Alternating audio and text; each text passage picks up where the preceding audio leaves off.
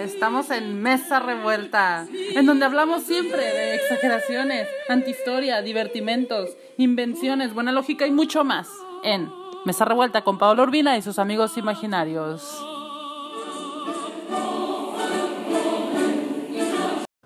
Hola, querido Radio Escuchas. Esto es el podcast para la lazy people. no, señores, es para ustedes les da hueva leer. Aquí yo, yo leo por ustedes, yo les cuento la historia mientras ustedes aprovechan para hacer otras actividades, prepararse un cafecito, cenar, comer, lo que ustedes quieran, prepararse para dormir, prepararse para ir a trabajar, yo no sé, ustedes emplean su tiempo como más les convenga. Así que yo hago esto por ustedes, déjenmelo a mí, déjenmelo duro a mí y disfrútenlo, por favor, que esto lo hago para que todos lo disfrutemos. Yo disfruto de leer y ustedes disfrutan de escucharme, entonces ahí nos aguantamos mutuamente, ¿va? Este, miren, vamos a continuar con la historia de Simbad el Marino. La tercera historia, bueno, es la tercera historia de Simbad el Marino, de siete historias, y trata del tercer viaje, ¿ok? Comenzamos.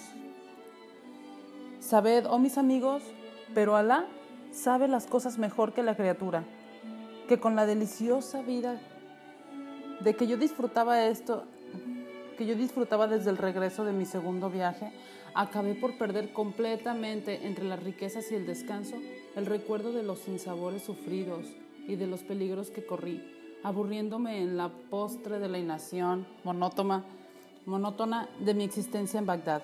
Así es que mi alma deseó con ardor la mudanza y el espectáculo de las cosas de viaje y la misma afición del comercio con su ganancia y su, y su provecho. Perdone, es que estoy bajándole al volumen. Estoy ajustando esto porque creo que está muy fuerte. Así. Ok. Así es que mi alma deseó con ardor la mudanza y el espectáculo de las cosas del viaje. Y la misma afición al comercio, con sus ganancias y su provecho, me tentó otra vez. En el fondo, siempre la ambición es causa de nuestras desdichas. En breve debía yo comprobarlo del mismo modo más espantoso. Puse en ejecución inmediatamente mi proyecto y después de proveerme de ricas mercancías del país, partí de Bagdad para Basora. Así, así me esperaba un gran navío lleno de los pasajeros y mercaderes más importantes, todos gente de bien, honrada, con buen corazón, hombres de conciencia y capaces de servirle a uno, por lo que se podía vivir con ellos en buenas relaciones. Así que no dudé en embarcarme en su compañía dentro de aquel navío, y no bien me encontré a bordo, nos hicimos a la vela con la bendición de Alá para nosotros y para nuestra travesía. Bajo felices auspicios comenzó, en efecto, nuestra navegación. En todos los lugares que abordábamos hacíamos negocios excelentes y a la vez, a la vez que nos paseábamos e instruíamos con, todo, con todas las cosas nuevas que veíamos sin cesar y nada verdaderamente faltaba a nuestra dicha y nos hallábamos en el límite del desahogo y la opulencia. Un día entre los días estábamos en alta mar, muy lejos de los países musulmanes, cuando de pronto vimos que el capitán del navío se golpeaba con fuerza el rostro, se mesaba los pelos con la barba, desgarraba sus vestiduras y se tiraba al suelo y, tiraba al suelo su turbante. Después de examinar durante largo tiempo el horizonte, luego empezó a lamentarse y gemir y lanzar gritos de desesperación. Al verlo, rodeamos todos al capitán y le dijimos, ¿qué pasa, oh capitán? Sabed, dijo, oh pasajeros de paz, que estamos a merced del viento contrario y habiéndonos desviado de nuestra ruta, nos hemos lanzado a este mar siniestro y para colmar nuestra mala suerte, el destino hace que toquemos en esta isla que veis delante de vosotros y de la cual jamás pudo salir con vida nadie que arribara a ella. Esa isla es la isla de los monos. Uy, me da el corazón que estamos perdidos sin remedio. Todavía no había acabado de explicarse, de, explicarse el capitán cuando vimos que rodeaba el navío una multitud de seres velludos cual monos y y más innumerables que una nube de langostas, en tanto que desde la playa de la isla de otros monos, en cantidad incalculable, lanzaban chillidos que nos helaron de estupor. Y no osamos maltratar, atacar, ni siquiera espantar a ninguno de ellos, por miedo a que se abalancen todos sobre nosotros y nos matasen hasta el último. Vista su superioridad numérica, porque no cabe duda de que la certidumbre de esta superioridad numérica aumenta el valor de quienes la poseen. No quisimos, pues, hacer ningún movimiento, aunque por, por todos lados nos invadían aquellos monos que empezaban a apoderarse ya de cuanto nos pertenecía. Eran muy feos, eran incluso más feos que las cosas más feas que he visto hasta este día de mi vida. eran peludos y vellosos, con ojos amarillos en sus caras negras, tenían poquísima estatura, apenas cuatro palmos, y su mueca y sus gritos resultaban más horribles que, cuando al, que cuanto a tal respecto pudiera imaginarse. Por lo que afecta su lenguaje, en vano nos hablaban y nos insultaban chocando las mandíbulas, ya que no lográbamos comprenderles, a pesar de la atención que al fin poníamos. No tardamos, por desgracia, en verles ejecutar el más funesto de los proyectos.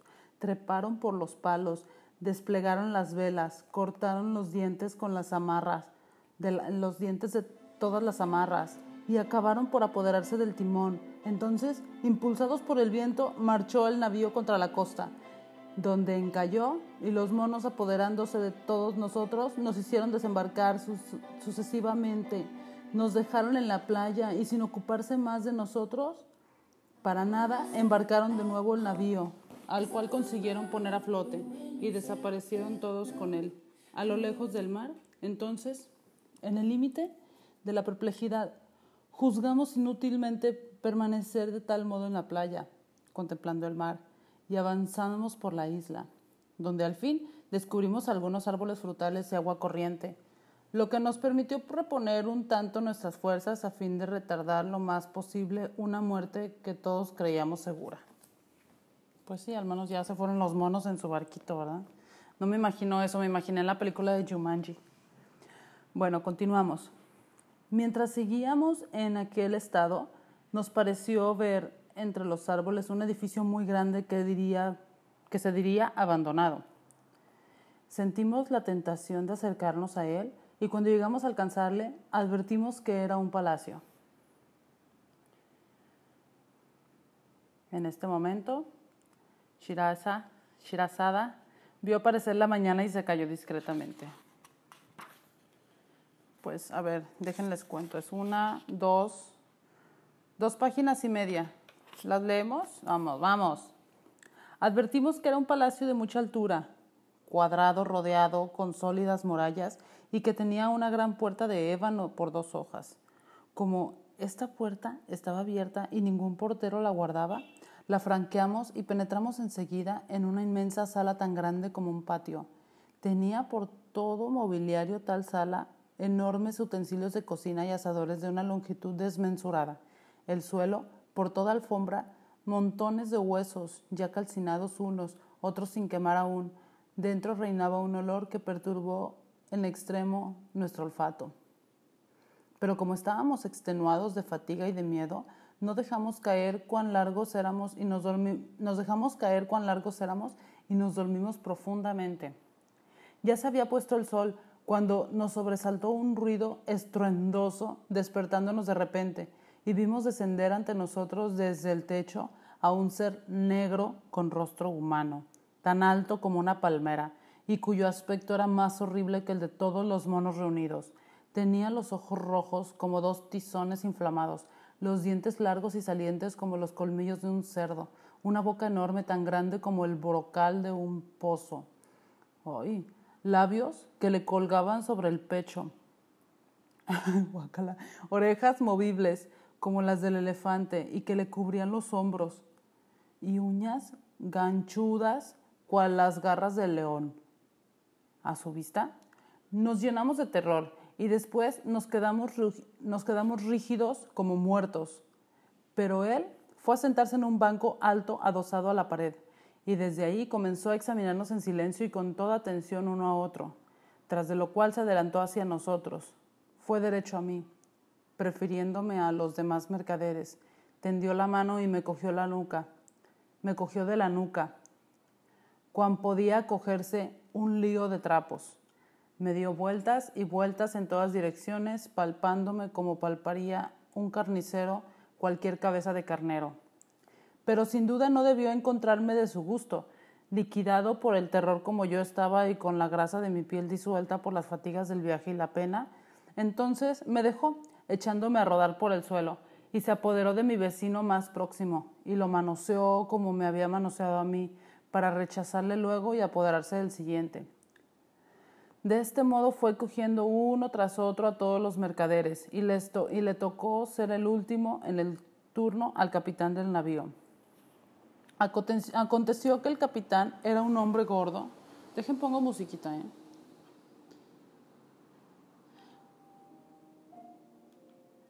Aconteció que el capitán era un hombre gordo y lleno de carne, y naturalmente era el más robusto y sólido de todos los hombres del navío.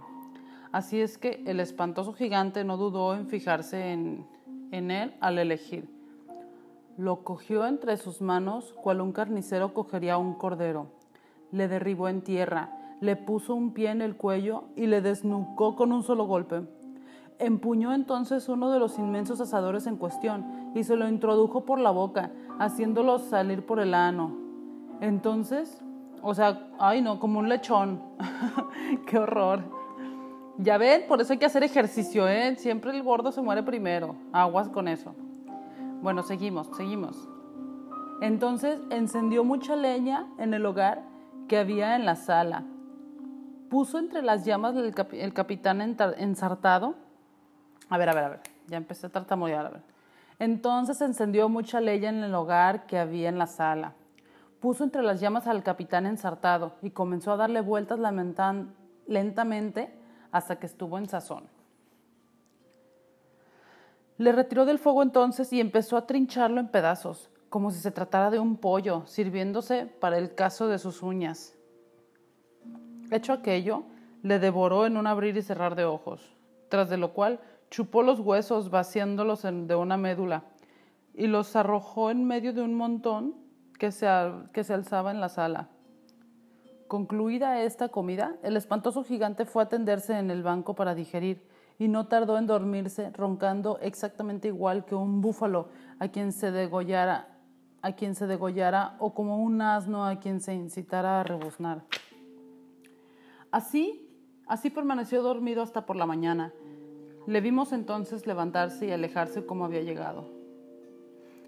Y alejarse como había llegado, mientras permanecíamos inmóviles de espanto. Cuando tuvimos la certeza de que había desaparecido, salimos del silencio que guardamos toda la noche y nos comunicamos mutuamente nuestras reflexiones y empezamos a sollozar y gemir pensando en la suerte que nos esperaba. Y con tristeza nos decíamos, mejor hubiera sido permanecer en el, en el mar ahogados o comidos por los monos que ser asados en las brasas. Por Alá, que se trata de una muerte detestable. Pero ¿qué hacer? Ha de ocurrir lo que Alá disponga no hay recurso más que en Alá el Todopoderoso. Abandonamos entonces aquella casa y vagamos por toda la isla en busca de algún escondrijo donde resguardarnos, pero fue en vano porque la isla era llana y no había en ella cavernas ni nada que nos permitiese sustraernos a la persecución. Así que, como, como caía la tarde, nos pareció más prudente volver al palacio. ¡Ay, al matadero! no, pues qué inteligente, ¿eh? Pero bueno. Pero apenas llegamos, hizo su aparición en medio, del, en medio del ruido atronador el hombre horrible negro, y después del palpamiento y el manoseo, se apoderó de uno de mis compañeros mercaderes, ensartándole enseguida, asándole y haciéndole pasar a su vientre para tenderse luego en el banco un roncar. Para. No, no, no, no, no, dice haciéndole pasar por su vientre para tenderse luego en el banco y roncar hasta la mañana como un bruto degollado. Despertóse entonces y desesperó, gruñendo ferozmente, y se marchó sin ocuparse de nosotros, y cual si no nos viera. Cuando partió, como habíamos tenido tiempo de reflexionar sobre nuestra triste situación, exclamamos todos a la vez. Vamos a tirarnos al mar para morir ahogados, mejor que parecer asados y devorados, mejor que perecer asados y devorados, porque debe ser una muerte terrible. Al ir a ejecutar este proyecto se levantó uno de nosotros y dijo, Escuchadme compañeros, ¿no creéis que vale quizás más matar al hombre negro antes de que nos extermine? Entonces levanté a mi, a mi vez yo el dedo y dije, Escuchadme compañeros, en caso de que verdaderamente hayáis resuelto matar al hombre negro, sería preciso antes comenzar por utilizar los trozos de madera de que está cubierta la playa, con objeto de construirnos una balsa en la cual podamos huir de esta isla maldita después de librar la creación de tan bárbaro comedor de musulmanes. Bordearemos entonces cualquier isla donde esperaremos la clemencia del destino, que nos enviará algún navío para regresar a nuestro país. De todos modos, aunque naufrague la bolsa y nos la balsa y nos ahoguemos, habremos evitado que nos hacen y nos habremos, y nos habremos cometido la mala acción de ¿Cómo? Y no habremos cometido la mala acción de matarnos voluntariamente. Nuestra muerte será un martirio que se tendrá en cuenta el día de la retribución. Entonces exclamamos los mercaderes, por Alá, es una idea excelente y una acción razonable. Al momento nos dirigimos a la playa y construimos la balsa en cuestión en la cual tuvimos cuidado de poner algunas provisiones, tales como frutas y hierbas comestibles. Luego volvimos al palacio para esperar, temblando, la llegada del hombre negro. Luego, precedido de un ruido atronador y creímos ver entrar a un enorme perro rabioso, todavía tuvimos la necesidad de presenciar sin murmullo cómo ensartaba, cómo ensartaba y asaba a uno de nuestros compañeros, a quien escogió por su grasa y su buen aspecto. Tras el palpamiento y manoseo, pero cuando el espantoso bruto se durmió y comenzó a roncar de un modo estrepitoso, pensamos en aprovecharnos de su sueño, con objeto de hacerle inofensivo para siempre. Cogimos a tal fin dos de los inmersos asadores de hierro y los calentamos al fuego hasta que estuvieron al rojo blanco. Luego los empuñamos fuertemente por el extremo frío y como eran muy pesados, llevamos entre varios cada uno. Nos acercamos a Él quedamente y entre todos unimos a la vez ambos asadores en ambos ojos del horrible hombre negro que dormía y apretamos con todas nuestras fuerzas para cegarlo en absoluto. Debió sentir seguramente un dolor extremado, porque el grito que lanzó era tan espantoso que al oírlo rodamos por el suelo a una distancia respetable. Él lanzó, él saltó a ciegas y aullando y corriendo en todos los sentidos. Intentó coger a alguno de nosotros, pero habíamos tenido tiempo de evitarlo y echarlo y echarnos al suelo de bruces hacia su derecha y a su izquierda, de manera que a cada vez solo se encontraba con el vacío. Así es que, viendo que no podía realizar su propósito, acabó por dirigirse a tientas a la puerta y salió dando gritos espantosos. Y en este momento de la narración, Shirazada vio aparecer la mañana y se cayó discretamente. Señores, señoras, señores y señoros, llegamos a... Bueno, vamos a hacer una pequeña pausa. En el próximo capítulo les narraré el desenlace de esta historia. Nos resta poquito, ¿sí? Así que vamos a hacerlo juntos.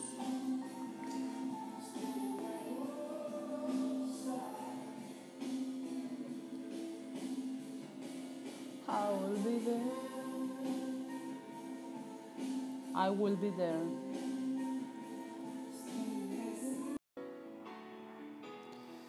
Listo, listo. Continuamos, continuamos con esta historia. Vamos en la parte 2 de la historia número 3 de las 7 historias de Simba del Marino.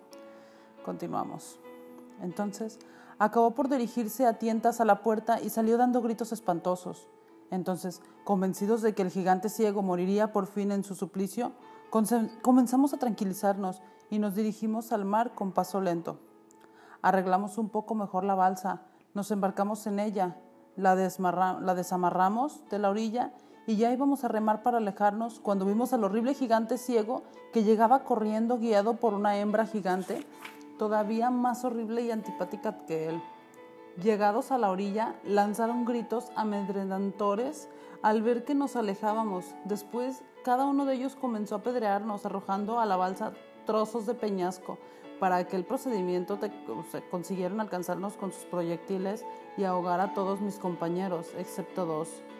En cuanto a los tres que salimos con vida, pudimos al fin alejarnos y ponernos fuera del alcance de los peñascos que lanzaban.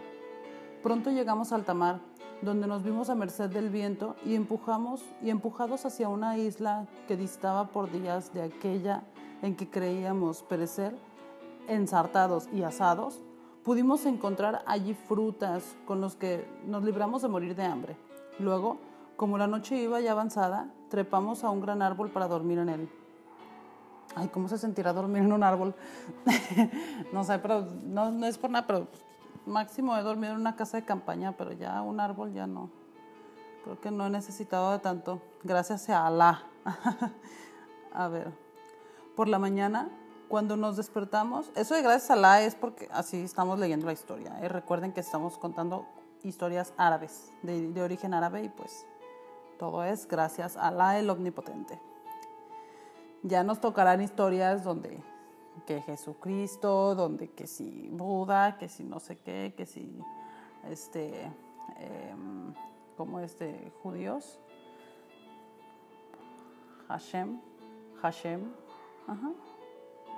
Bueno, por la mañana, cuando nos despertamos, lo primero que se presentó ante nuestros ojos asustados fue una terrible serpiente tan gruesa como el árbol en que nos hallábamos y que clavaba en nosotros sus ojos llameantes y abría una boca tan ancha como un horno.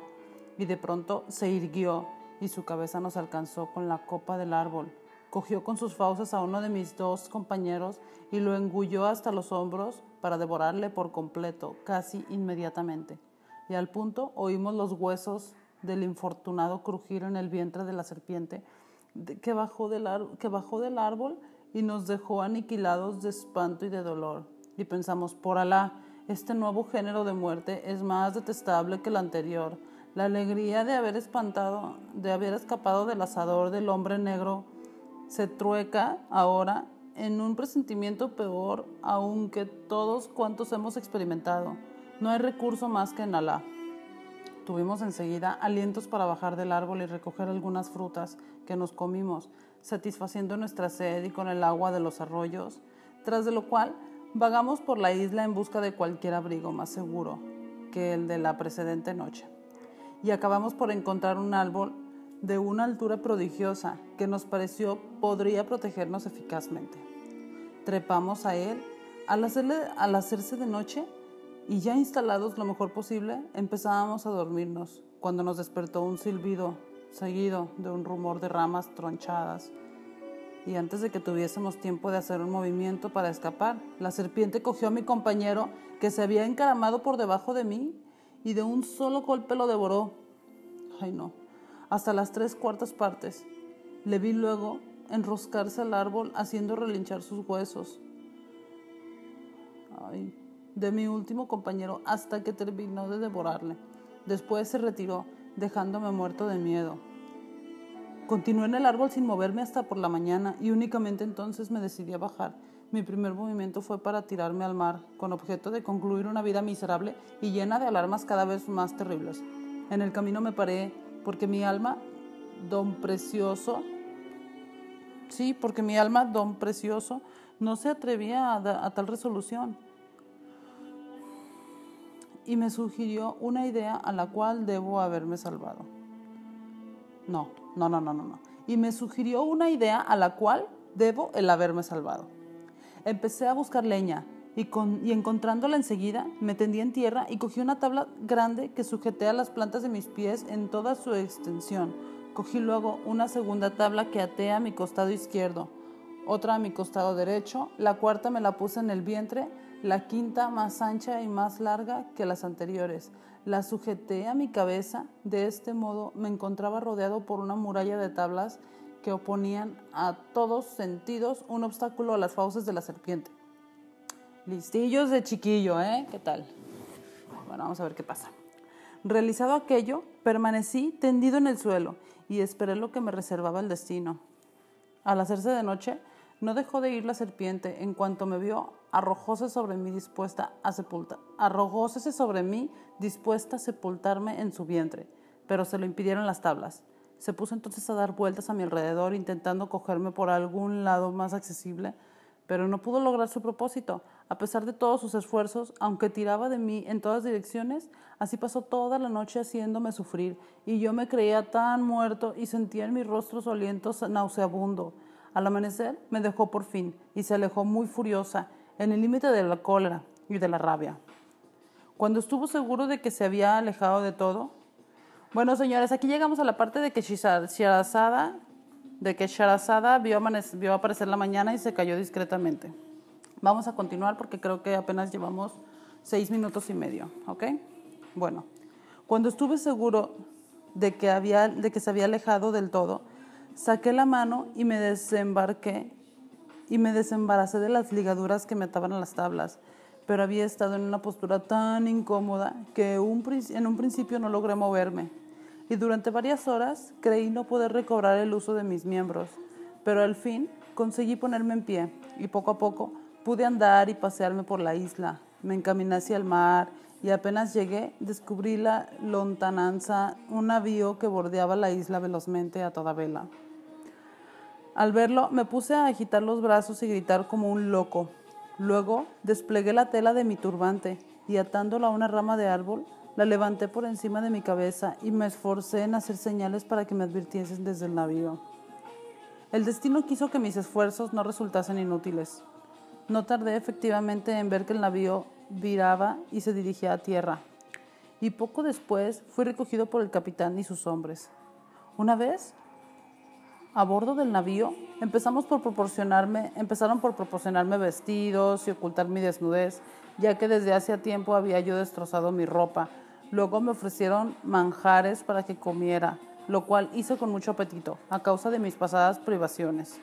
Por lo que me llegó especialmente al alma fue cierta agua fresca en su punto y deliciosa en verdad, de la que bebí hasta saciarme. Entonces se calmó mi corazón y se tranquilizó mi espíritu y sentí que el reposo y el bienestar descendían por fin a mi cuerpo extenuado. Comencé pues a vivir de nuevo tras de ver dos pasos de mí la muerte, tras de ver a dos pasos de mí la muerte, y bendije a Alá por su misericordia, y le di gracias por haber interrumpido mis tribulaciones. Así es que no tardé en reponerme completamente de mis emociones y fatigas, hasta el punto de casi llegar a creer en todas aquellas calamidades habían sido un sueño. Nuestra navegación resultó excelente y con la venia de Alá el viento nos fue favorable todo el tiempo y nos hizo tocar felizmente en una isla llamada Salaata, donde debíamos hacer escala y en cuya rada ordenó anclar el capitán para permitir a los mercaderes desembarcar y despachar sus asuntos. Cuando estuvieron en tierra los pasajeros, como era el único a bordo que carecía de mercancías para vender o cambiar, el capitán se acercó a mí y me dijo, escucha lo que te voy a decir. Eres un hombre pobre y extranjero, y por ti sabemos cuántas pruebas han sufrido en tu vida. Así pues, quiero, quiero serte de, alguna utilidad ahora y ayudarte a regresar a tu país, con el fin de que cuando pienses en mí lo hagas gustoso e invoques para mi persona todas las bendiciones. Ciertamente, oh capitán, que no dejaré de hacer votos a tu favor. Sabe que hace algunos años vino con nosotros un viajero que se perdió en una isla en que hicimos escala, contó. Y desde entonces no hemos vuelto a tener noticias suyas. ¿Era su barco? Ay, espérenme. perdone, a ver. Y desde entonces no hemos vuelto a tener noticias suyas, ni sabemos si ha muerto o si vive todavía. Como es están en el navío depositadas las mercancías que dejó aquel viajero, abrigo la idea de confiártela para que, mediante un carretaje provisional sobre la ganancia, las vendas en esta isla y me dé su importe, a fin de que regreso a Bagdad, a Bagdad pueda yo entregarlo a sus parientes o dárselo en el mismo si consiguió volver a su ciudad.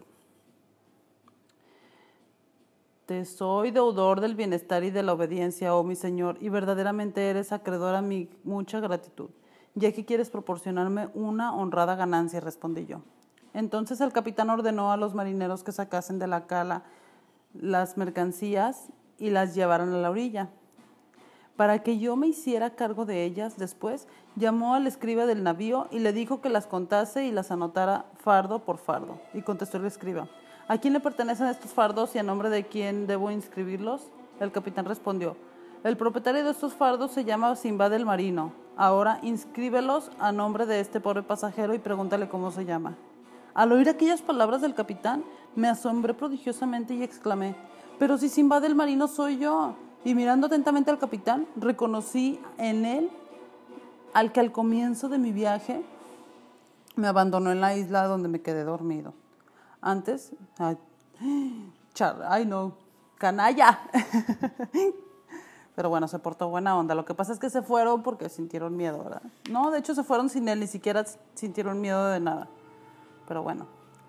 Ante descubrimiento tan inesperado, mi emoción llegó a los últimos límites y añadí, oh capitán, ¿no me reconoces? Soy el primo Simba del marino. Oriundo de Bagdad, escucha mi historia. Acuérdate, oh capitán, de que fui yo quien desembarcó en la isla hace tantos años sin que hubiera vuelto. En efecto, me dormí a la orilla del arroyo delicioso después de haber comido y cuando desperté ya había zarpado el barco. Por cierto, que me vieron muchos mercaderes de la montaña de diamantes y podrían atestiguar que soy yo el propio Simbad marino.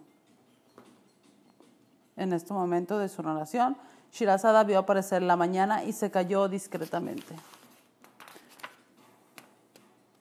Ahí nos queda una página, ni modo que no se pueda. Nos queda una página, vamos, vamos, vamos. Si fuera deporte les diría, aprieta todo menos el paso, pero no.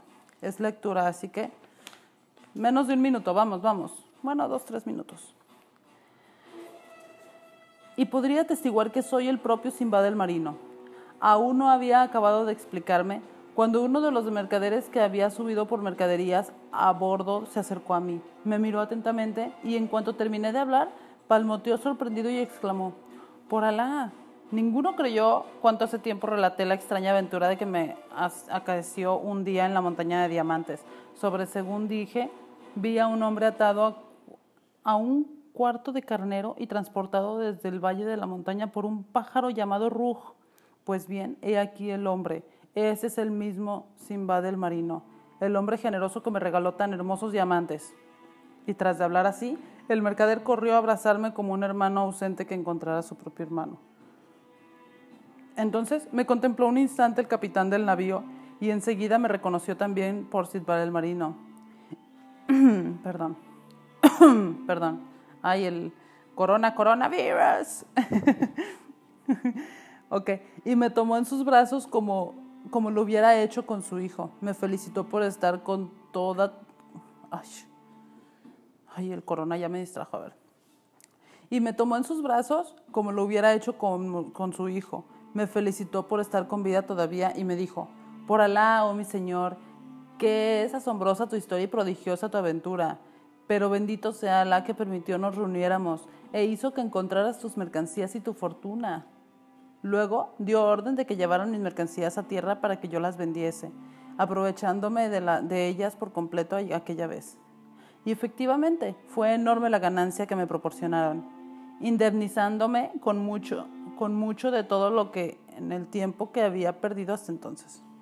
Después de lo cual, dejamos la isla Salaata y llegamos al país de Sind, donde vivimos y compramos igualmente.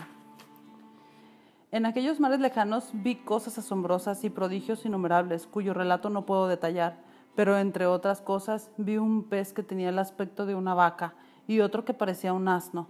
Y vi también un pájaro que nacía del nácar marino. Un pájaro que nacía del nácar marino.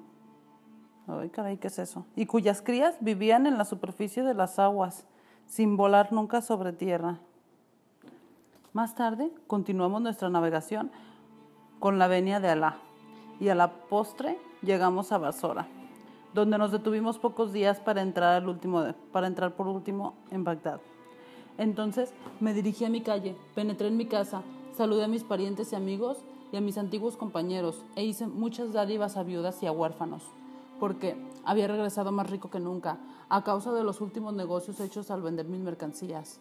Pero mañana, si Alá quiere, oh amigos míos, os contaré la historia de mi cuarto viaje, que supera el interés a los tres que acabáis de oír. Luego, Simba del Marino, como los anteriores días, hizo que dieran 100 monedas de oro a Simba del Cargador, invitándole a volver el día siguiente. No dejó de obedecer Simba del Cargador y volvió al otro día para escuchar lo que había que contar Simba del Marino cuando terminase la comida. ¡Ay, qué rico! ¡Qué belleza! ¡Ay, qué rico! Bueno, los dejo con esto. Sabemos, terminamos con la tercera historia de siete historias de Simba del Marino, el aventurero. Espero que les haya encantado, yo sé que sí, y si no, pues ni modo, yo sé que, yo sé que algo, algo de aquí se nos quedó a todos. Así que eso es lo único que me alegra. Los espero en la próxima grabación que estaremos contándoles la, historia de... Sí, la historia, la cuarta historia de Simba del Marino. La cuarta. Nos quedan tres nada más. No, la cuatro, tres, cuatro, cinco, seis, siete, siete, cuatro historias. Cuatro historias nos quedan. Así que vamos, sí podemos, sí podemos con todo. Estoy segurísima que les va a encantar. Yo ya las leí, están, uff, de wow. Así que chao, bye.